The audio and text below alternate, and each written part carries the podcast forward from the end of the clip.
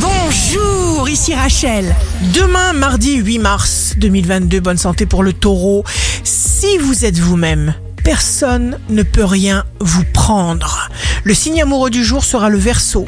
Le changement lucide, volontaire, en pleine responsabilité, en pleine conscience est possible. Si vous êtes à la recherche d'un emploi, les poissons, quelque chose d'excitant se passe et se positionne pour durer. Demain, le signe fort du jour sera la balance. Ne vous inquiétez pas, amusez-vous. Ici Rachel. Rendez-vous demain dès 6 heures dans Scoop Matin sur Radio Scoop pour notre horoscope.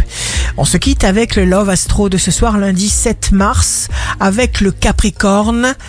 La vertu de l'amour, c'est de rajeunir le cœur. La tendance astro de Rachel sur radioscoop.com et application mobile Radioscoop.